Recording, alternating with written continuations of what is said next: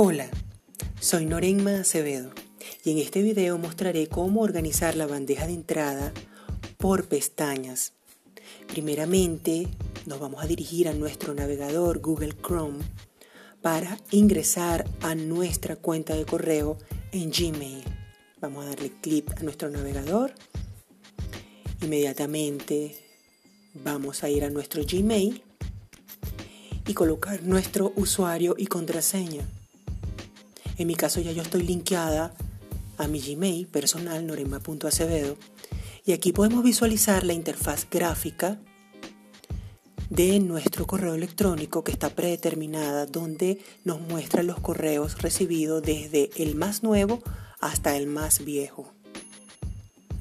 Esta interfaz gráfica de la bandeja de entrada que está predeterminada, donde visualizamos nuestros correos, nosotros la podemos cambiar y modificar Vamos a darle clic a configuración donde está la tuerquita.